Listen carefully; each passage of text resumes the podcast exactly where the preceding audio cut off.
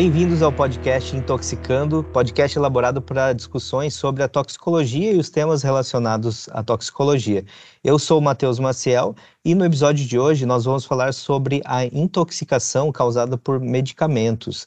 E junto comigo, participando desse episódio, eu tenho os acadêmicos Felipe, Gustavo, a Lívia e a Júlia, é, que são do curso de Biomedicina, da sétima fase do curso de Biomedicina, do Centro Universitário Católica de Santa Catarina, aqui em Joinville. Então, queiram dar um oi aí para que é, quem nos ouve possa conhecer a voz de vocês, pessoal? Boa tarde, meu nome é Felipe, eu sou estudante de biomedicina da sétima fase. Eu, eu sou o Gustavo, também sou estudante da sétima fase de biomedicina. É, eu sou a Lívia, também estudante de biomedicina da sétima fase. Sou a Júlia, também estudante da sétima fase de biomedicina. Ótimo. Sejam bem-vindos, pessoal. E no, com, conosco aqui nós temos uma convidada para falar sobre esse tema tão interessante que tem muitas preocupações né, acerca disso também, né, da intoxicação por medicamentos.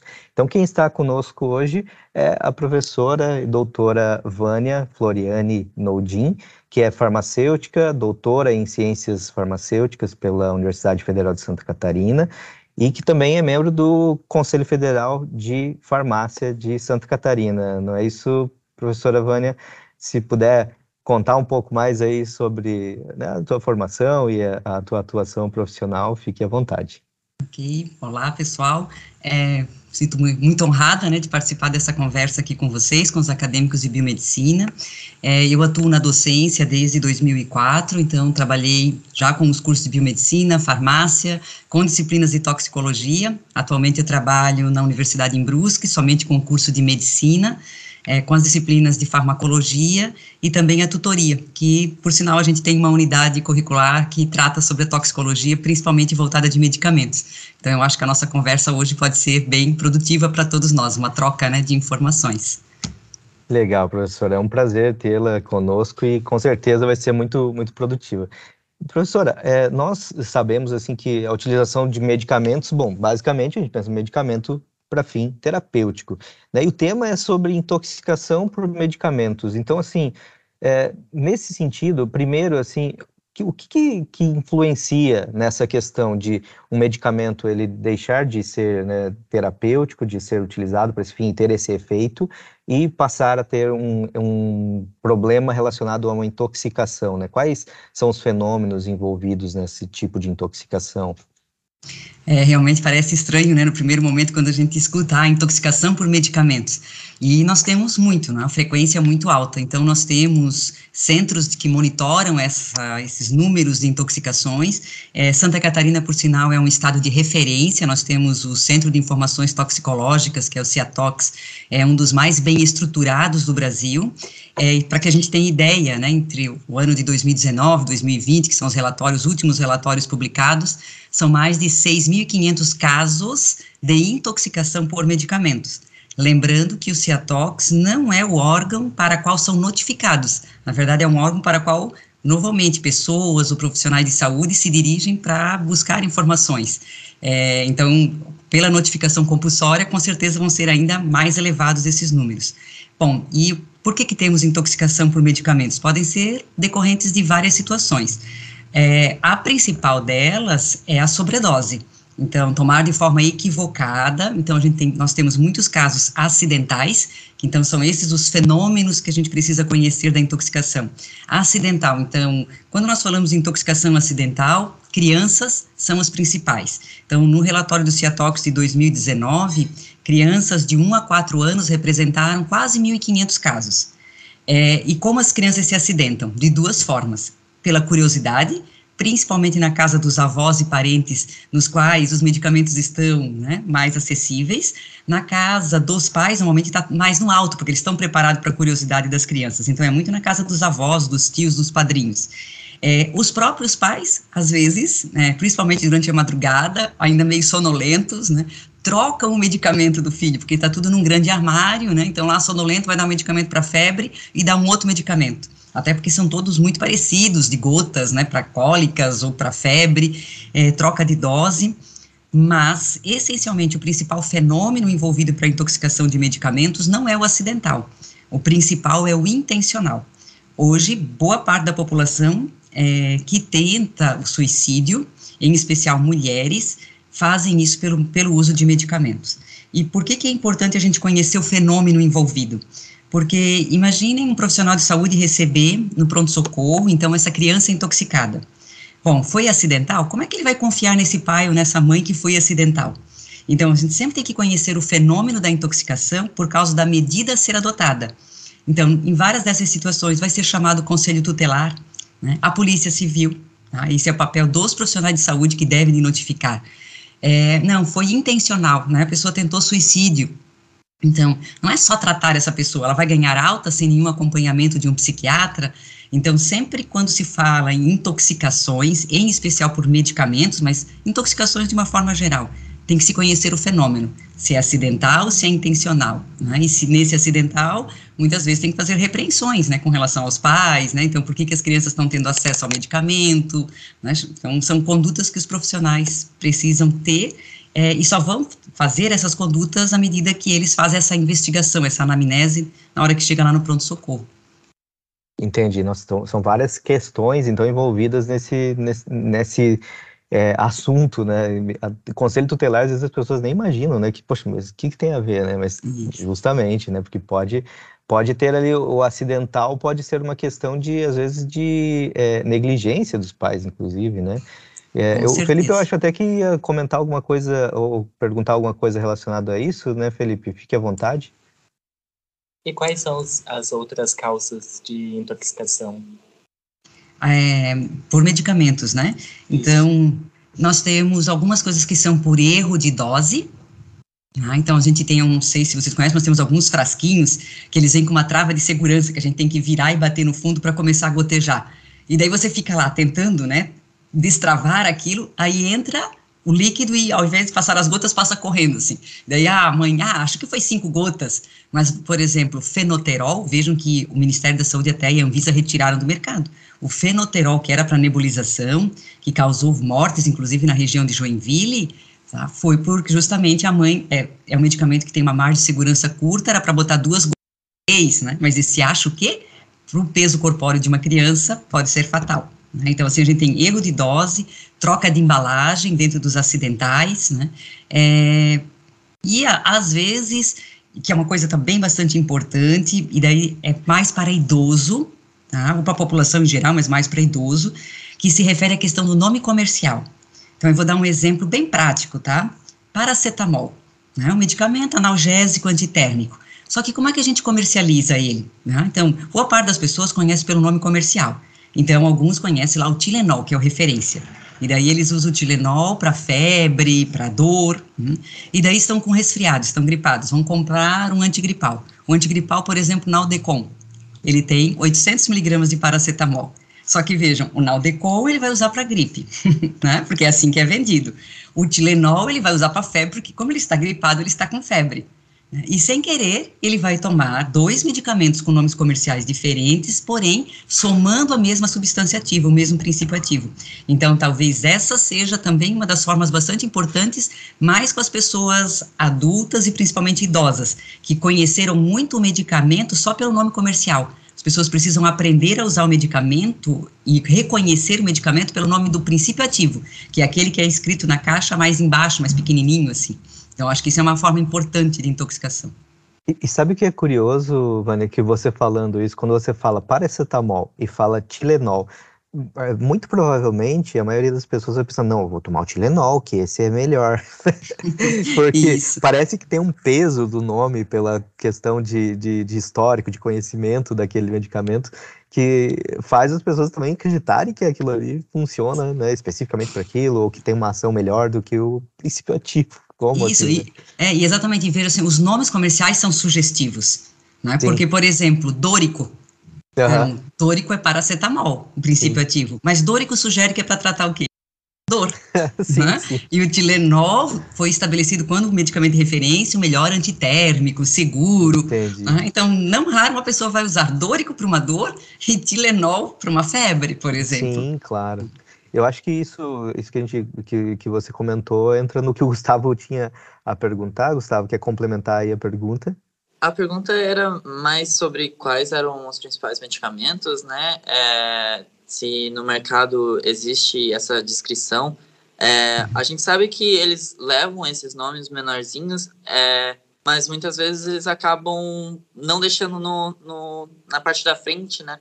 Daí a, a, professora acha que essa, esse, essa não padronização do nome e tudo mais poderia ser um, algo que acaba extinguindo mais essa diferenciação de tipo, ah, Tilenol é para tal, Dorinão para outro. Isso, olha, eu, eu acho assim, acho que aqui a gente tem, tem várias coisas para contar e para conversar. Então, a primeira que é a educação da população, com relação ao seu tratamento medicamentoso. Então, que ela aprenda pelo nome do princípio ativo, que é aquele que você se refere como nome menorzinho lá na caixinha, tá? Que esse é o nome do princípio ativo. Ela pode comprar de uma marca comercial. Tá? Então, vou tentar trazer outros exemplos é, que todo mundo conhece. Princípio ativo fluxetina, um antidepressivo. Tá? Ou referência é o Prozac mas a gente tem verotina, a gente tem outros nomes comerciais que são de outros laboratórios. Então a pessoa não pode aprender que o seu tratamento é com verotina. Não, o seu tratamento é com fluxetina. O seu tratamento não é com Prozac, o seu tratamento é com fluxetina. Então o primeiro passo nesse processo para reduzir intoxicação é as pessoas aprenderem que o tratamento deve ser feito e reconhecendo pelo nome do princípio ativo. Né? Outra dificuldade é que se, elas, se as pessoas pegam os seus medicamentos nas unidades básicas de saúde, tá, normalmente são é, medicamentos disponibilizados que a gente chama de cartelas hospitalares. Não vem com aquela caixinha de papelão. Uhum. E daí vem só o blister, né? E à medida que você vai abrindo para tirar as cápsulas, o nome desaparece. Né? então, facilmente, se tiver cápsulas parecidas, comprimidos parecidos, e a pessoa não separou dentro de um outro saquinho com a identificação, chega lá no final, ela fica, ah, esse branco é para isso, esse outro branco é para aquilo. Mas como ela sabe quem é o branco diferente um do outro? Né? Então, a gente também tem confusão quando a gente usa esses, esses fracionamentos, esses blisters né, hospitalares. E sabe que isso já aconteceu comigo, professora? Já aconteceu, de, puxa vida, né? Foi tirando ali, tirou da caixinha original e agora sumiu. E o que, que é aquilo? Some, porque daí, as, é, às vezes, aquela coisinha de alumínio fica pendurada, mas às vezes, né, ela também cai fora na hora que você tira o comprimido. Então, voltando também para a pergunta que o Gustavo disse, então, são várias situações aqui que favorecem uma intoxicação.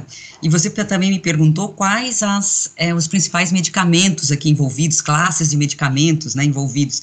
Então, nós temos uma variedade, assim, mas com certeza, é, boa parte das intoxicações por medicamentos são é, por medicamentos psicotrópicos. Como a maioria dos casos são tentativas de suicídio, são pessoas que estão tomando psicotrópicos, né? Estão com depressão, com ansiedade, então elas usam aquele próprio arsenal terapêutico que elas, né, têm e tomam em altas doses. Uma também porque vocês precisam entender que quando se trata de medicamento psicotrópico, a pessoa tem que pegar tudo de uma vez só do que está na receita. Ela não pode ir pegando aos poucos. São medicamentos que você tem que dar uma baixa no sistema no momento que retira. Então, se ela tem uma prescrição, vamos supor que ela foi no, no psiquiatra e ela ganhou para 90 dias do antidepressivo fluxetina, uma cápsula por dia, e ela vai retornar em três meses, em 90 dias, para dizer como é que ela está. Então, quando ela vai na farmácia, ela já vai levar os 90 comprimidos. Né? Então, ela leva o arsenal para casa que ela pode tomar. E as pessoas também entendem, elas entendem que medicamento é bom, serve para tratar as doenças, mas que em altas doses ou misturados com algumas coisas são tóxicos. Então, elas também usam tudo que tem em casa. Então, frequentemente, as substâncias mais envolvidas nos acidentes toxicológicos são benzodiazepínicos, porque quase todas as famílias têm um medicamento para dormir em casa, né? Quase todas essas pessoas que se, se expõem a isso estão com tratamento de ansiedade ou depressão, então têm antidepressivos, e elas usam muito os medicamentos do dia a dia, os analgésicos que elas têm, então as cartelas de Dorflex, as cartelas de paracetamol, para fazer essa mistura. Então são os medicamentos mais envolvidos né, nos acidentes toxicológicos o paracetamol até é uma coisa que assusta, porque, se eu não me engano, pelo relatório do Ciatox, eu acho que o paracetamol é, é o que mais aparece, né? É, entre o primeiro e o segundo, ele varia de cada ano. Colocado e é uma como... coisa que a gente pensa, mas mas paracetamol é tão, é tão inofensivo, né? Não é possível, né? Mas, enfim, é usado da forma errada, né? Até a água é tóxico, né, professor? Exatamente. É. E daí eu queria até fazer um, né, um contexto atualizando algo que está acontecendo claro. neste momento, neste momento que nós estamos conversando no Congresso Nacional. Tá? Está sendo, foi é, colocada né, pelo governo, é, uma medida para que os MIPs que isso inclui o paracetamol, MIP significam medicamentos isentos de prescrição, possam ser comercializados em supermercados. Está em plenária para ser votado. Olha só, tá? lembrando então, que hoje aí para quem nos ouve, né, dia 14 de julho, né, próximo ao meio-dia, então, meu Deus, e isso pode potencializar ainda mais esses casos de acidentes ou, né, tentativas aí, como a gente comentou, né, professora? Isso, porque facilita muito o acesso, né? Então, claro que é importante as pessoas terem acesso ao medicamento, mas um acesso para um uso racional, cuidadoso, orientado. Hum? Então, quanto mais livre fica isso, dá a sensação de que eu posso ter estoque de medicamentos realmente dentro de casa. E vai, com certeza, acho que aumentar os nossos casos né, de intoxicação. Felipe? Então, professor, como identificar uma intoxicação por medicamentos? Quais os sinais, sintomas? Ai, muito boa pergunta, Felipe que isso é um desafio. Na verdade, não, não vamos ter sinais e sintomas, manifestações clínicas específicas de uma intoxicação por um medicamento. As intoxicações, elas vão ser classificadas de acordo com o que a gente chama de toxíndromes. Então, são síndromes específicas nas quais algumas dessas tais medicamentos podem se encaixar. Então, a única forma efetiva, Felipe, de saber se a pessoa está intoxicada por medicamento ou pode ser por um agrotóxico, porque alguns, alguns vão ser muito parecidos, Tá? Então, por exemplo, alguém que tenta suicídio com medicamento do Alzheimer ou que tomou um organofosforado vai ter os mesmos sintomas, são anticolinesterásicos.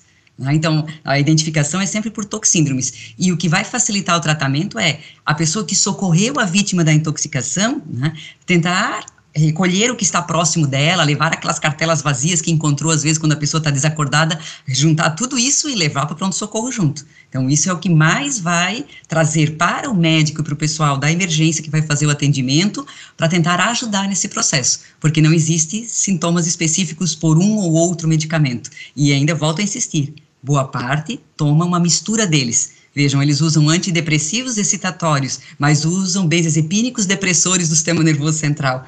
Então, na verdade, tem uma oscilação muito grande de manifestações clínicas. Por isso é melhor levar as embalagens vazias se encontrar, né? E, e ainda tudo, é, como a professora falou, toma todos esses medicamentos com ações diferentes, tudo junto, né? Se, se é um medicamento, tomar um benzodiazepínico, beleza, tem os sintomas clássicos ali, sinais clássicos, mas agora, mistura tudo isso, meu amigo, isso. sabe Deus o que vai acontecer, né? Exatamente, e alvos diferentes, né? Porque, por exemplo, ao misturar Sim. paracetamol, o fígado é que está sendo comprometido. Ao usar benzodiazepínico, está fazendo depressão respiratória. Ao usar o antidepressivo, dependendo, um tricíclico, né, ou não, vai ter uma síndrome serotoninérgica, uma hipertermia. Então, imagina, ele está oscilando com várias manifestações clínicas.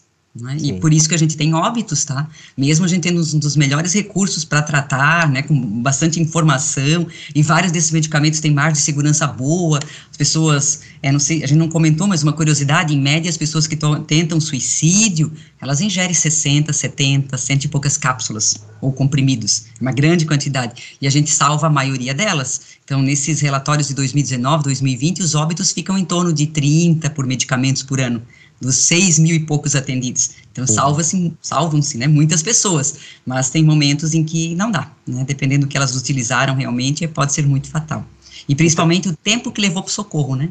É, eu ia comentar exatamente isso. Depende muito também o, o, tempo que levou, né? Porque às vezes a pessoa faz isso no momento que ela está, né, geralmente ela está sozinha, e então isso dificulta muito ser socorrido, até alguém encontrar da falta da pessoa. Né? Isso agrava bastante o quadro. Gustavo, quer dar sequência? A professora comentou que é considerado do CRF, né? Ou tá perto do CRF.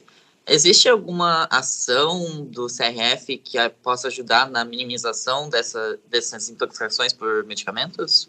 Olha, assim, o que, que nós do Conselho Regional de Farmácia, que são medidas que a gente pode fazer, é sempre tentar muito fortalecer a própria profissão do farmacêutico, né, mostrando né, realmente que esse é um dos profissionais que normalmente está mais acessível para a população. Então, o que a gente faz são campanhas, normalmente, de esclarecimento né, dos riscos da automedicação, é de que as pessoas sempre consultem o farmacêutico, pelo menos o farmacêutico, mas se elas tiverem acesso a médico também, obviamente, mas em especial acho que o farmacêutico, porque farmácia está de porta aberta, né? Então, as pessoas vão lá e conversam para que elas realmente tirem suas dúvidas, peçam orientação quanto ao uso dos medicamentos.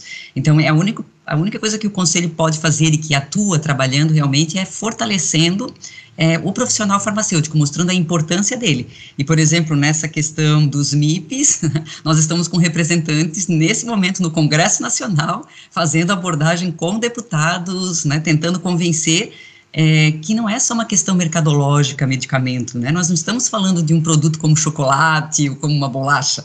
Nós estamos falando de substâncias que alteram profundamente a saúde da população. E nós estamos tentando, e já fizemos outras reuniões com deputados, é, mostrando os números né, o quanto custa para a saúde pública fazer esse tipo de atendimento. Se hoje, né, de uma forma mais controlada, a gente já tem tanta intoxicação, imagina ela liberada de forma né, livre para as pessoas estocarem. Quanto mais medicamento as pessoas tiverem em casa, maior a chance de ocorrer uma intoxicação.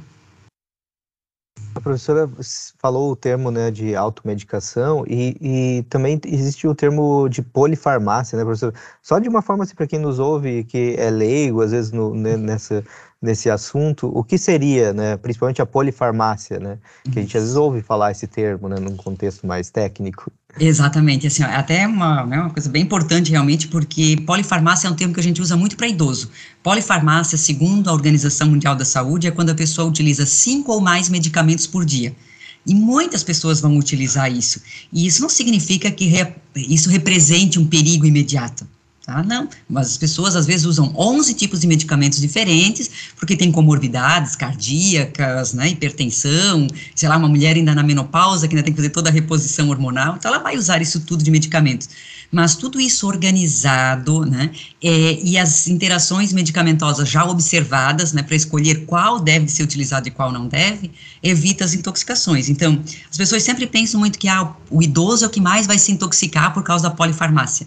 Não é verdade, são poucos os casos que nós temos de intoxicação com idosos, porque boa parte deles está sendo bem acompanhado, então são, são poucos os casos. Tá, de intoxicação por idoso e que tem a ver com polifarmácia. A gente tem mais casos de intoxicação por automedicação. Então, o que, é automedicação? Automedicação já está dizendo, é eu vou me medicar para cuidar de mim mesmo. Isso não é uma prática que deve ser condenada, pelo contrário, é uma, é uma prática de cuidado. Então, as pessoas podem e devem fazer isso, mas elas precisam pedir orientação, porque se é um medicamento né, que elas ainda nunca utilizaram, porque vem muito automedicação, mas que na verdade não é bem automedicação, é indicação do vizinho. Aquele problema de saúde meu vizinho tratou desse jeito, então eu também vou tratar. Né? É, queria aqui chamar uma coisa que se disseminou na nossa época do Covid, que a gente conversou um pouco antes de iniciar né, o nosso papo aqui, o exemplo lá da ivermectina né, ivermectina, né, disseminada, um, ah, eu usei para Covid e me recuperei, outro usou para Covid e também se recuperou. Bom, eles iam se recuperar porque várias dessas pessoas, nessa infecção viral, inclusive era sintomático. Né? É, e esse é um, um, antiparasitário que a gente usa para sarna, e o que, que acaba acontecendo quando a gente começa a ter esse tipo de indicação? Nós temos dois problemas de saúde importantes. Nós temos hoje vários relatos de pessoas com problemas hepáticos pelo uso excessivo desses medicamentos, porque se automedicaram ou fizeram isso por indicação de um não profissional de saúde com doses elevadas, porque veja, ivermectina é um medicamento que as pessoas tomam é, em média, né, um adulto, tá, de um, dois ou três comprimidos a cada seis meses, né, para tratar prevenção lá do piolho, para o ácaro ou para sarna, daí faz um faz esses dois, três comprimidos e repete na outra semana. E as pessoas tomavam isso por dia, nos cinco, seis dias que estavam com Covid.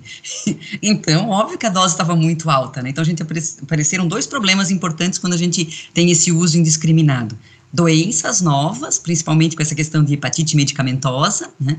E outra questão é que às vezes aquele medicamento usado erroneamente, ele desenvolve tolerância ou resistência para aquilo que ele servia. Então a gente tem vários casos hoje de pessoas que precisam utilizar esse medicamento, por exemplo, para tratar a escabiose, né, que é a sarna, e ela está resistente. Né, porque, claro, né, todo mundo usou de forma indiscriminada e o medicamento agora deixa de ser efetivo, que é um problema bem sério com os antibióticos. Né, que nós estamos vivendo nesse momento pós-pandemia, vocês devem estar acompanhando, tem milhares de relatos né, né, nos artigos científicos mostrando a dificuldade, principalmente lá das KPCs, né, das superbactérias, por causa do uso indiscriminado de antibióticos naquele momento que as UTIs estavam muito lotadas. Eu acho que essa, é, é isso que a professora comentou, vem de encontro com o que o Felipe tem a perguntar, né, Felipe? Isso, você acha que existe alguma relação entre intoxicação por medicamentos e uso de medicamentos comprados sem prescrição médica? Tem, tem sim, né, por N razões, assim.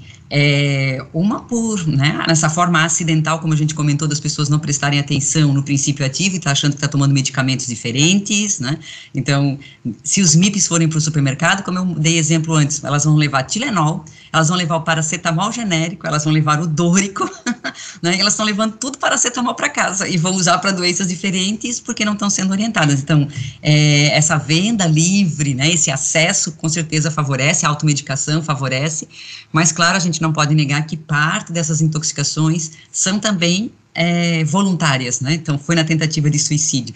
Então, a gente não pode é, deixar de citar o quanto é importante o acompanhamento da saúde mental da população como todo para prevenir né, essas intoxicações. Então, favorece, mas não é o único fator. Né, mas algumas coisas são altamente preveníveis. Então, quanto menos medicamentos a população tiver disponível dentro de casa, menor o risco, seja para as questões acidentais ou intencionais, porque em várias situações as pessoas é, têm um impulso, vão lá, tomam 20, 25 comprimidos, aí de repente dá aquele estalo né, de arrependimento e daí vai buscar ajuda. Mas veja, se não tivesse isso em casa, não teriam feito isso. Né? Então, claro que o acesso vai e sempre facilitar a intoxicação. A professora comentou sobre o uso de antibióticos e como é, acaba que eles desenvolvem essa, essa resistência e tudo mais. Existe algum outro outra doença que, quando usado esse uso indiscriminado de medicamentos, acaba também agravando algum outro caso de alguma outra doença? Olha, eu acho que a gente poderia levar para um outro sentido, assim, um pouquinho do que você está me perguntando, que é o que eu diria de mascarar uma doença mais grave. Tá? Então, as pessoas tratam muitos sintomas e não a causa. Então, há um grande risco nessa questão da automedicação, né? E aí vamos usar os analgésicos, por exemplo. Ah, ela está com dor, né? A dor no joelho, dor no joelho. Bom, usa o analgésico, né? Fica sem a dor, continua fazendo os movimentos, mas e se for uma artrose? Ela está fazendo, né? Uma lesão na cartilagem que depois vai ser irreversível. Então, um dos grandes problemas que a gente tem desse uso indiscriminado de medicamentos é principalmente mascarar uma doença de base. Né? E daí, quando se vai fazer a identificação da doença, ela está muito grave, já está muito tarde para começar o tratamento. Então, isso é algo que com certeza é bem importante é, e que agrava, né, aumenta o problema de saúde da população e aumenta o custo para a saúde pública, porque depois um tratamento de artrose, um tratamento das consequências da artrose, vai ser muito mais caro, porque envolve cirurgia, né, e que foi mascarado pelo uso de medicamentos. Então, né, além da questão da resistência, de diminuição de eficácia, eu diria que talvez o problema maior de quando a gente se automedica é o risco de mascarar uma doença de base, né, e não fazer o tratamento adequado. Professora, e é, quando a gente pensa, por exemplo, naquelas pessoas que tomam, digamos assim, medicamentos é, antidepressivos, mas a, a, causa daquilo é algo químico, por exemplo, uma exposição a um agrotóxico. Se enquadraria nessa situação também? Poderia se enquadrar nessa situação? É, algumas coisas podem é, mascarar no momento de fazer a identificação da intoxicação, né? Por exemplo, assim, ah, alguém intoxicado, é, exposição, acho que daí principalmente quando você falou agrotóxico, eu fiquei pensando muito na exposição crônica. Né? Exposição crônica a agrotóxico, ou seja, doses baixas, mas contínuas, né? E que levam principalmente a problemas psiquiátricos. Né, os agrotóxicos está muito bem documentado, a depressão, a ansiedade, né, é, e daí, é, realmente, o que o que vai ser feito vai ser tratado com antidepressivo, né? Só que a pessoa não saindo daquela exposição, ela também não vai melhorar. Né? E, então a gente fica meio que mascarando, e muitas vezes também é difícil, Mateus, de conseguir identificar a causa de uma determinada doença. Às vezes, realmente, nós vamos passar a vida tratando sintomas, porque não foi possível identificar a causa. E outras vezes a gente vai fazendo esse, essa questão de que ah, é, é o agrotóxico que está desencadeando, desencadeando isso, sei lá, porque né, a água pode estar, né, o leito, né, é, é, água do rio, né, contaminada, chegando nas casas com resíduo agrotóxico, levando a esse problema, e aquela população exposta, né, não tem nem como evitar isso, e, claro, né, vai tendo as doenças e vai se tratando sintomaticamente das doenças, mas a exposição continua. Então, a gente tem inúmeras situações que também são assim. Às vezes, isso até para determinados tratamentos. Então, quero dar, por exemplo, uma curiosidade. É, o paciente que tem Parkinson. Né? Então, todo paciente que tem Parkinson vai utilizar medicamentos que, de alguma forma, aumente a quantidade de dopamina no sistema nervoso central. Só que não vai ser somente nas áreas desejáveis, lá na área nigro-estriatal do cérebro, que é uma área específica para o controle motor. Vai também agir, do, vai ter mais dopamina na área mesolímbica. E nessa área mesolímbica, vai produzir um pouco de alucinações. Né? Então, todo paciente que tem Parkinson e faz tratamento, ele vai ter um pouco de esquizofrenia, que vai ser desencadeado pelo tratamento. Então, a gente também tem essas situações que os medicamentos tratam uma doença, em determinados casos vão desencadear outro problema de saúde. E daí eu vou ter que tra tratar outro problema de saúde. essas, essas doses terapêuticas, por exemplo, elas e a dose tóxica, tudo isso é geralmente é, proveniente de estudos que tratam aí uma população média, né? Então, né, adultos saudáveis. Então, eu acho que o Felipe tem uma pergunta que entra nesse contexto, Felipe. Fique à vontade. É sobre intoxicações e de medicamentos por criança. Sempre foi um caso que teve muito ou de um tempo para cá que Olha, na verdade, Felipe, eu acho que a gente está mais reduzindo hoje. Tá? A gente já teve valores maiores do que a gente tem hoje para intoxicação por medicamentos com crianças. Tá? Ainda é alto o número, mas a gente já teve, se buscar né, os relatórios, né, a gente é, vê que é, os números, claro, a gente tem números que são ascendentes, crescentes, porque tem mais notificação hoje em dia. Tá? Isso a gente tem que levar em consideração. Mas quando né, vai se buscar por número absoluto da população, a gente tem reduzido porque há muitas campanhas hoje, né, e como eu comentei com vocês, assim, ó, os pais normalmente deixam bem longe das crianças, os acidentes são mais fora de casa, né, é, então a gente teve uma redução com essas campanhas é, durante o pré-natal, né, as, as, gestantes que são acompanhadas, elas são orientadas sobre isso, né, sobre a questão de medicamentos, produtos de limpeza, né, então a, tem esse cuidado hoje com a questão da exposição para crianças, então há uma pequena redução, sim, tá? Mas ainda acontece muitos desses eventos, né, principalmente fora de casa, e que a gente tem só que intensificar, né? Ainda mais essa questão da, da prevenção, né, sem sombra de dúvida, para não se não ficarem né, tão expostos a, aos medicamentos. É, a, principalmente, acho que um erro que é muito grave quando a gente fala do uso de medicamentos para criança e a gente faz muito essa questão da campanha de educação dos pais, é jamais quando um pai vai tratar uma criança, tá, ele está com gripe vai ter que tomar o xarope. O xarope, ele tem sabor chocolate, sabor morango, né? Mas um pai não pode dizer, tome o seu suquinho para você melhorar. Uhum. Porque no momento em que aquele frasco de xarope ficar próximo da mão dele, é um suco, né? E suco pode se tomar à vontade. Então, jamais os pais podem usar o termo balinha, o termo suquinho, para tratar uma criança. Ela tem que entender que aquilo é um medicamento, a mamãe está dando para você tomar, para você melhorar, e isso daqui você só pode tomar quando a mamãe te entregar. Então, é uma, uma coisa bem importante em termos de campanha de educação, em saúde, educação, que visa né, a prevenção para intoxicação por medicamentos. Porque essa história de balinha e suquinho é o que mais favorece depois pela curiosidade da criança ir lá mexer e realmente é, né, não sei se vocês já, já, já sentiram né, o, o, cheirinho, por exemplo, de um AS infantil nossa, é uma coisa muito gostosa, assim, que, né, dá vontade de colocar na boca realmente. Então, por isso que entender, né, que não é uma bala, que não é um suco, que é algo muito sério, que é um tratamento. É, professora, a gente estava aqui comentando da resposta da professora e a gente acabou é, pensando e aqueles é, sobre os métodos de como dar remédio para criança, que a gente sabe que às vezes não é muito fácil, mas e aqueles pais que acabam, é, acabam amassando e botando numa comida ou algo do gênero, ou tem alguma interferência no, vamos dizer, no agente, é, no agente que está fazendo, no remédio, uhum. ou se perde um pouco do efeito? Olha, assim, ó, normalmente não, tá? Normalmente, quando é de criança, assim, são, se são comprimidos já mastigáveis, são comprimidos possíveis para quebrar, não tem problema se vai misturar com alimento ou não, porque às vezes as crianças rejeitam, né? É, então, às vezes tem que usar algumas estratégias e tal, realmente, né, para administração. Agora, esse tipo de conduta, às vezes, é feito por adultos também, tá? E daí a gente tem que cuidar, porque tem alguns medicamentos que gente, nós denominamos como medicamentos revestidos, ou seja, esse medicamento ele tem que chegar íntegro lá no intestino, então ele não pode ser triturado, não pode ser dissolvido no estômago.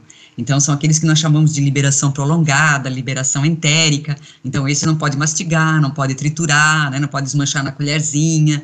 É, são medicamentos que, por muitas vezes, nos, principalmente pacientes idosos com Alzheimer ou Parkinson, paciente com AVC, que não consegue deglutir, né, tem dificuldade, às vezes os familiares fazem isso, e daí eles podem estar, né, que é uma, um comentário aqui do Gustavo, ele pode perder o princípio ativo por ter feito isso.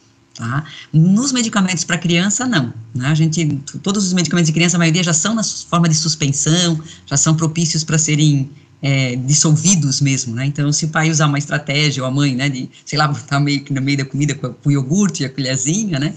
Então, não vai ter nenhum problema.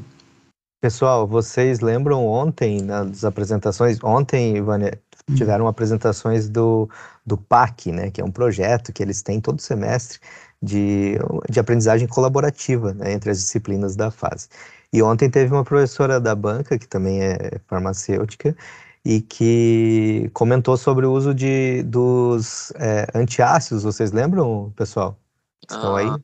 Vagamente, professor. vagamente. vagamente. Do uso lá de estomazil pra, como. como... Hum, Lembrou? Um refrigerante. Isso. Aham. Bem isso, as pessoas adoram aquela coisinha do borbulhar, tá? E daí a gente tem um apelo que é terrível, Matheus, que é assim, ó, é estomazil, sal de frutaeno, tem sabor laranja, abacaxi, guaraná. Dá a sensação de que você está indo no supermercado e escolher o seu refrigerante. Né? E daí coloca com água bem gelada e dá uma sensação de que né, é, tá tomando um refrigerante com um determinado sabor. Só que imagina, você está tomando um antiácido, que é uma base forte, ah, que vai depois promover uma secreção rebote, uma secreção ácida rebote, é, e que traz vários prejuízos, tanto para a digestão, que é justamente o contrário do que fala na propaganda, né? Porque se o ácido é para digestão, como é que você pode neutralizar ele para digerir? Não faz nenhum sentido na fisiologia. Né? É mais só por causa daquela questão de, da eructação, né? Do famoso arroto que a gente fala, né? Por isso que as pessoas acham que está fazendo a digestão. Né?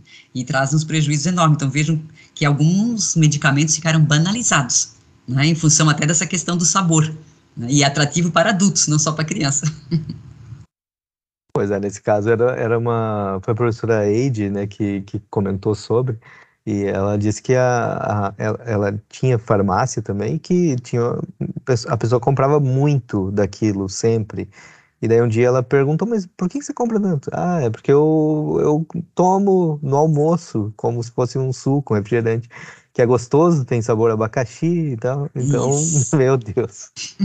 Gustavo, quer a, dar sequência? Ah, professora, é, a, a, banalização do medicamento, né? Literalmente isso, sim, né? E, que é, e, e, são de venda livre, né? Então, assim, pelo menos tendo a oportunidade, daí eu fico pensando de novo naquele, naquele assunto, né? Tendo a oportunidade em algum momento na farmácia ele, como ele sempre vai lá comprar, alguém vai perceber e vai conseguir fazer Sim. a orientação. Né? Agora você imagina no supermercado, um dia você passa nesse caixa 12, outro dia você passa no, passa no caixa 25, né? ninguém te conhece, ninguém sabe quanto você está levando para casa. Quem vai te orientar sobre isso? Né? Então, de novo, a gente reforça a história de que se tiver muito acesso, os problemas vão piorar. Pois é. Gustavo, quer dar sequência na pergunta? Claro. É, professora, a professora estava falando ali de intoxicações de medicamentos, que a gente não tem é, sinais, sintomas muito claros, né?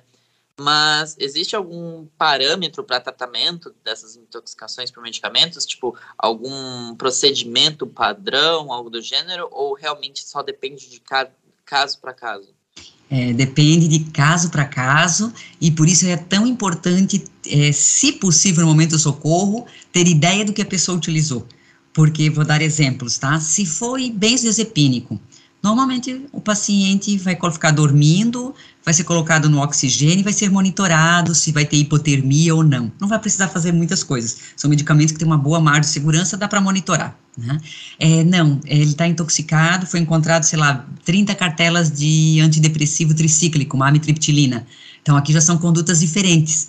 Então, eu já sei que ele vai ter uma síndrome serotoninérgica, já vou ter que tirar mais a roupa dele, resfriar o corpo, né? Ou paracetamol, que a gente tanto falou. Nossa vida, paracetamol a gente consegue salvar a maioria das pessoas, porque tem antídoto. Então, quando eu sei que, o que é a substância, eu tenho medidas que são diferentes. Em algumas delas, inclusive, a gente tem um antídoto. O que, que é o um antídoto? É um medicamento que consegue neutralizar né, aquele xenobiótico, ou seja, aquele que está causando dano, no caso, que é o paracetamol. Então, dependendo da intoxicação, a gente vai ter tratamentos direcionados. Outros tratamentos vão ser só sintomáticos, só de suporte básico à vida. Então, por isso a importância de conhecer o causador, o agente causador. Né? É, e às vezes, como a gente comentou, naquela mistura de mais do que dois, três, quatro medicamentos diferentes, fica também condutas conforme os sintomas, né? E para algumas situações, administra-se o antídoto junto com o tratamento sintomático. A professora comentou sobre o benzodiazepínico, né? Mas se tiver, por exemplo, associação benzo, diazepínico e álcool, por exemplo. Isso, daí a gente começa com o perigo, né? Que daí são entra um outro conceito importante na toxicologia, que são as interações medicamentosas. Então, interação medicamentosa é quando envolve um medicamento e uma outra substância química, que pode ser um medicamento, que pode ser uma droga de abuso, que pode ser o álcool que você falou. Quando a gente fala de interações medicamentosas, elas podem ser sinérgicas, ou seja, uma potencializar o efeito da outra. Então, benzodiazepínico é depressor do sistema nervoso central. O álcool, ele tem nos seus primeiros 30, 40 minutos um efeito excitatório, mas essencialmente o álcool é depressor do sistema nervoso central. Então, a gente tende a ter uma intoxicação gravíssima, né, porque eu vou estar associando duas substâncias que estarão potencializando a depressão do sistema nervoso central. Quando nós estamos falando dessa depressão, nós estamos falando em que os parâmetros cerebrais vão ser reduzidos, né? Então, frequência cardíaca, frequência respiratória, né, que levam ao coma e, o, e ao óbito realmente. Então, interação medicamentosa é sempre uma coisa perigosa, que é o que pode acontecer numa automedicação, né? Quando a pessoa se, vai se medicar sozinha, né? E já usa algum medicamento de base, daí ela mistura, pode se intoxicar é um risco que nós temos lá na polifarmácia, né, da interação medicamentosa, mas sempre lembrando, a polifarmácia, se ela foi, veio por prescrição médica, se o médico sabe tudo que o paciente está usando, porque às vezes ele esconde também, né? Às vezes ele, ele usa medicamentos por conta própria, ele não conta que ele faz o uso, mas se o médico conhece, ele consegue, né, nessa polifarmácia, saber se vai ter interação perigosa ou não. Né, mas a interação medicamentosa pode ser um agente agravante da intoxicação. O próprio consumo de álcool, geralmente, as pessoas escondem, né? Escondem, porque, ah, mesmo que seja é. social, né? Mas é. daí escondem. Daí o social, mas o que, que é o social, né? Até tem, tem um parâmetro para a gente é, definir isso? Não tem, né? Não, não tem, não tem, e ainda depende da substância que está utilizando, né? Porque, uhum. é, mas claro que a gente sempre vai ter a ideia de que duas unidades de álcool, né, mais ou menos duas cervejas, dificilmente vai ter uma interação perigosa. Só que daí com quantos medicamentos, né? Então, é, é por isso que é difícil, tem que ser individualizado, saber o que a pessoa Sim. usa e quantos, né, e que dosagem que ela usa daqueles medicamentos. Eu pensaria, tipo assim, vamos supor que tem uma pessoa que está tendo, tipo, uma intoxicação por é, de medicamento. E uma outra pessoa que não é da área da saúde vê. Tem como ela ajudar, tipo, não, Felipe, Não. a única forma aqui é realmente assim, é, tem que se chamar, né, os, o, que faz o socorro adequado, o bombeiro ou o SAMU, né, é, o que a gente pode fazer nesse momento de socorro, é, se tiver algumas coisas em volta dela que eu possa levar junto, né, mas não tem nenhuma medida que a gente possa fazer. Então, assim, acho que é bem pertinente a tua pergunta, que as pessoas acham, ah, tem que provocar o vômito, ou tem, né, então tem que cuidar, às vezes ela utilizou um medicamento que promove rebaixamento de consciência, Aí você tenta forçar o vômito, ela vai aspirar. Né? Então a gente tem que, então aqui na verdade, de imediato, né, tem que chamar os profissionais, que nesse caso é SAMU, o bombeiro, ou levar ela para um pronto-socorro, e lá nessa emergência, normalmente eles vão contatar o CIATOX, que o CIATOX é o órgão que é, ajuda os médicos e os né, profissionais de saúde ali da emergência a adotar a conduta mais adequada. Qual é o antídoto, qual é a dose daquele antídoto, né? Mas não há nada a não ser buscar ajuda especializada, né, no caso de uma intoxicação. É só para mais para dar um fechamento para a pergunta do Felipe que é a gente sabe que vai ter que ser de caso a caso, porém quais normalmente são as medidas que a gente que os profissionais da saúde tomam mais de imediato assim existe algum procedimento que seja ah, vamos fazer isso daqui de imediato para tentar amenizar essa intoxicação, para depois realmente tratar ela por completo, né? Isso, assim, de uma forma geral, daí para qualquer tipo de intoxicação dentro do pronto-socorro, existem algumas condutas que tem o que a gente chama que é um protocolo básico, né, que é, claro, primeiro de tudo, o suporte básico à vida, então vai ser checado, né, as condições hemodinâmicas, respiratórias e cardiovasculares, né, preparar os acessos por causa da piora, né, e daí começa a checagem de, da toxíndrome, essa é sempre o passo mais relevante, que tipo de manifestações clínicas que ele está, então, é, eu não sei com o que que ele se intoxicou, né? Eu não sei, mas ele está tendo é, manifestações clínicas depressoras do sistema nervoso central, ou seja, ele está com rebaixamento de consciência, fala arrastada, marcha prejudicada, não tem hálito, então, né, não é um solvente, não é álcool, né, então são essas as condutas. E daí, a partir, então, da, da possível, né, primeiro, então, essa medida de suporte básico à vida, do possível reconhecimento de uma ou mais toxíndromes, o tratamento sintomático. Né. Se muita sorte souber o que foi o agente causador, às vezes tem antídoto, mas na maioria das situações são tratados sintomas sem a gente sequer conhecer qual foi o agente que causou a intoxicação. É até porque também a maioria dos medicamentos não tem antídoto, então não, é só tratamento sintomático. Então os antidepressivos que as pessoas utilizam muito, por exemplo, não tem antídoto, não é tratamento sintomático do paciente. Até tem a questão do que os benzodiazepínicos eles são uma, uma, uma classe mais segura do que, por exemplo, o que era usado e, em algumas situações ainda é dos barbitúricos, né? Isso. E essa questão do antídoto entre os dois é, também existe, né? Que um tem, outro não, né? Exatamente. Os benzodiazepínicos a gente tem o antídoto, que é o flumazenil, usado só em condições extremas, realmente, mas é muito difícil até de utilizar esse antídoto, porque normalmente a margem de segurança e a dose que as pessoas tomaram, né, me permite só monitorar o paciente, mas ele tem que estar no ambiente hospitalar, né, vou monitorar a hipotermia, que é uma das condições, a ofertar oxigênio para ver se não vai ter depressão respiratória, é, já os barbitúricos que eram utilizados, não, né, eles eram extremamente perigosos e já saíram, né, há, há umas três décadas, né, já não se usa mais como sedativo. É, mas outras classes que a gente tem mais riscos, hoje eu diria mesmo, sabe, assim, os carro-chefe que a gente até já citou antes, é paracetamol, só que a gente tem antídoto, né, e antidepressivos, que daí nós não temos antídoto, né, que são as principais classes, e os antidepressivos, em especial os tricíclicos, são os que mais matam por parada cardíaca porque eles bloqueiam canais de sódio quando em dose muito alta. E daí não tem o que fazer, né? Entendi. Gustavo, gostaria de fazer alguma, algum comentário? Só uma última pergunta para finalizar, que é, a professora comentou sobre as crianças e tudo mais. É, o, quando um pai chega com uma criança já desacordada ou algo do gênero, a professora tinha comentado que pode ser que seja chamado o conselho tutelar e tudo mais. Então, essa importância dessa equipe multidisciplinar, a professora acha que é um, um requisito que deveria ser estabilizado como um protocolo padrão ou algo do gênero, por mais que muitas das vezes não seja o caso de um de não ser o de ser um algo não acidental, né? Mas uhum. só por conta de precaução mais, né?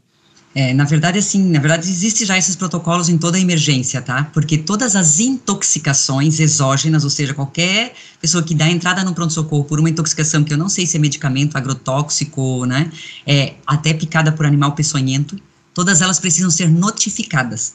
Tá? E o médico é o responsável por isso, né? Claro, normalmente ele acaba delegando para o seu enfermeiro-chefe ou tal, né? A equipe, é, mas na verdade já existe um protocolo. E quando entram vulneráveis, então, idosos ou crianças, tá, sempre vai ser feita investigação. Então, é, é obrigatório.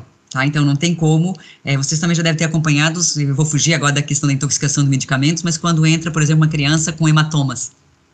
Tá? Então, não se confia, tá? não, não pode, é proibido, é vedado ao médico isso. Ele precisa chamar um órgão responsável por isso. Né? Então, ele vai, vai sair da ossada dele, ele vai notificar esse órgão, que, pensando em criança, é o conselho tutelar, nos idosos, ele chama, né, normalmente lá o pessoal, ou do CRAS, né, ou do CREAS, né, dos, dos, desses centros de referência de assistência social, que daí vai, né, acionar via Estatuto do Idoso, ok, o que pode estar acontecendo, porque a gente tem muita é, tivemos recentemente agora, né, um, um, um lar, né, permanente para idosos, o que a gente denominava de asilos, né, que com maus tratos a idosos, né, com medicamentos que colocavam para sedar, né, então assim, né, nós temos volta e meia esses acontecimentos e já é protocolo, né, sempre que alguém dá entrada intoxicado, né, tem que se fazer essa investigação. Por isso que a gente começou a nossa conversa falando da importância de conhecer o fenômeno. Né? E, e, esse fenômeno é justamente para isso. Qual a conduta? Como é que alguém se intoxicou? Não é porque pode ter sido um acidente mesmo. Tudo bem, daí se encerra nesse processo. Mas não é o médico que tem a obrigação de investigar isso. Ele só tem a obrigação de tratar, mas de acionar os órgãos responsáveis por essa para investigar. Inclusive, professora, eu até comentei com eles que nós tivemos um, um, um, episódio que foi do ano passado, do nosso podcast, onde a nossa convidada contou uma história justamente de uma investigação forense que foi tratada inicialmente como um acidente de trânsito e que depois, na investigação, identificaram, eu não me lembro agora, mas um sedativo na, na, na no sangue da vítima e acabaram chegando em que ele tinha sido sedado pela esposa para pegar a herança de uhum. seguro de, de vida. Então, olha, olha só a complexidade da coisa, né? Meu. Exatamente. É só, na, vamos fugir da intoxicação por medicamentos, uhum. mas olha esse caso que está, né, no, a nível nacional, dessa um, madrasta, né, que uhum. matou a, né, a, a, enteada e o rapaz se salvou com um chumbinho, né, no olha feijão, só. né? Então, assim, só que só descobriram, vê, a, a enteada já morreu faz alguns meses, uma morte que ninguém conseguiu identificar corretamente. E daí, quando o menino, agora ela tentou matar o menino, ele passou mal, daí conseguiram salvar, e no aspirado gástrico dele foi encontrado chumbinho. E Olha agora só. fizeram a exumação do corpo da irmã e uhum. descobriram que ela também foi intoxicada por chumbinho. Olha só, foi, é recente? Porque eu, é agora, eu... tá? Nas manchetes, sei lá, faz 30 dias, não faz 30 dias esse caso. Meu Deus, né? eu, eu, então, intoxicações eu, estão mais presentes do que a gente possa imaginar. Sim, né? sim. Bom, meu Deus. vamos usar o caso mais bombástico, então, né? E do nosso anestesista dessa semana. É verdade. Boa, foi essa né? semana. Meu Deus do céu. Os medicamentos sim. podem realmente ser a causa de muitos problemas, né? E sim. forenses aqui, né? De, de questão sim, de juízo. Sim. Nossa, e com chumbinho já é algo que é, é, algo que eu já imaginei que nem seria tão comum mais, porque antes isso era muito comum, inclusive tinha casos de pessoas, às vezes, para fugir da prisão, né? Que se uhum. intoxicavam propositalmente para ser levado, né? Lógico, com uma dose teoricamente né, controlada, para ser levado para o hospital e conseguir fugir. Da, né? Então, assim, tinha vários casos relatados nesse sentido. Professora, a gente está é, chegando ao final do, desse episódio, então eu gostaria de pedir, professora, né, se, se, ficar à vontade, se quiser complementar com mais alguma informação, com mais algum comentário. Então, a, a, está com a palavra. Fique à vontade. Ah, Joia, muito obrigada. É, eu acho que a gente deve só finalizar entendendo que quando nós falamos de medicamentos, a gente precisa também usar a outra palavra que deve ser sempre acompanhada do medicamento, que é responsabilidade né? E essa responsabilidade, ela precisa vir acompanhada de um profissional né? que entenda sobre esse medicamento, que possa orientar como usar o medicamento, as formas seguras, as vias de administração, porque também muitas vezes a gente pode ter acidentes com medicamentos porque está usando a via errada de administração desse medicamento, né? Então, assim, o que, que é realmente uma via otológica, né? Uma via oral, então, né? Não posso, ah, só porque é líquido posso pingar no ouvido, né? Então, muitas pessoas acham que assim, ah, tô com uma inflamação no ouvido, eu tenho um anti-inflamatório do meu filho e posso, não, né? Nós estamos falando de órgãos diferentes que precisam de medicamentos estéreis ou não, né? Então, assim, é, medicamento é realmente alguma, é algo muito sério, é efetivo para tratar né, doenças, mas que em doses erradas, administrada de forma equivocada, né, podem causar sérias intoxicações. E a melhor forma de se prevenir é seguir as orientações. Né? O, CIATOX é um, um, órgão estadual que traz orientações que todo profissional de saúde devia de conhecer, que a população também deveria de conhecer, que ela pode pedir informações sobre o medicamento. E lá, inclusive, vem uma lista das ações que, por exemplo, nós podemos fazer para evitar intoxicações. Um exemplo disso é como descartar os medicamentos vencidos né, que é uma outra problemática, isso é um outro podcast provavelmente, né, mas que é algo também muito presente. Então, como se livrar né, dos medicamentos vencidos, não tomá-los, né, então também faz parte desse processo para evitar intoxicações. Então, muito obrigada, né, espero que é, esse nosso bate-papo né, tenha servido para esclarecer várias dúvidas né, para nós e para todos que vão nos escutar. Com certeza, professora. Eu até você falando das formas de uso, né, as vias de administração, eu me lembro de quando eu fui na, na, na sua palestra em Balneário, e que você falou disso, né, da, da, importância de saber como utilizar um colírio, por exemplo, né, e, entre outras Isso. situações. Lógico que aqui não tem como mostrar a imagem, né, então fica difícil explicar, mas é, é, isso é importante, sempre né, ter a orientação correta do profissional adequado, né. É, então, professora, nós vamos chegando ao final desse episódio, então primeiramente, né, gostaria de agradecer aí novamente pela, pelo aceite em ter vindo aqui conversar conosco, compartilhar aí é, essa né, imensidão aí de, de conhecimento e de vivência né, na, na área. Então, ninguém mais com, com tanta propriedade poderia ter vindo aqui. Né? Obrigado. Ficou bem, bem feliz de, de poder contar com você. E, pessoal, Felipe, Gustavo, é, se quiserem aí se despedirem, agradecer, fiquem à vontade para a gente finalizar. Obrigada é, por participar, né? Tipo, aceitar. A gente agradece bastante pela presença da professora. A professora, que nem o professor Matheus falou, é, é, a gente acha que não deveria ser é, só muito importante, mas também uma pessoa do próprio conselho de farmácia vir falar sobre um assunto sobre eh, uso de medicamentos, sobre intoxicação de medicamentos, acho que traz uma, é, um viés maior para né, lugar de fala muito mais aderente. Né? Ok, obrigado. É, eu acho que é um pouco, né, não só por estar né, no Conselho Regional de Farmácia, ser conselheira regional, mas até por ser farmacêutica, por ser profissional de saúde, né? Eu acho que esse é o nosso papel. É, reter o conhecimento não, serve para nada, né? Então, acho é, que quanto mais pessoas puderem nos escutar né, e entender um pouco mais sobre esse assunto, vai ser bem melhor.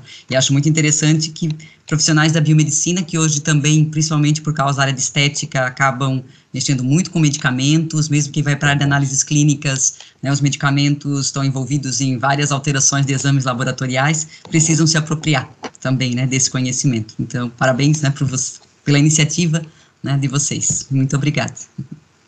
Então é isso, professora. Muito obrigado. Obrigado é, aos alunos também participando. E chegamos ao final de mais um episódio do podcast Intoxicando. Eu sou o Matheus e até a próxima.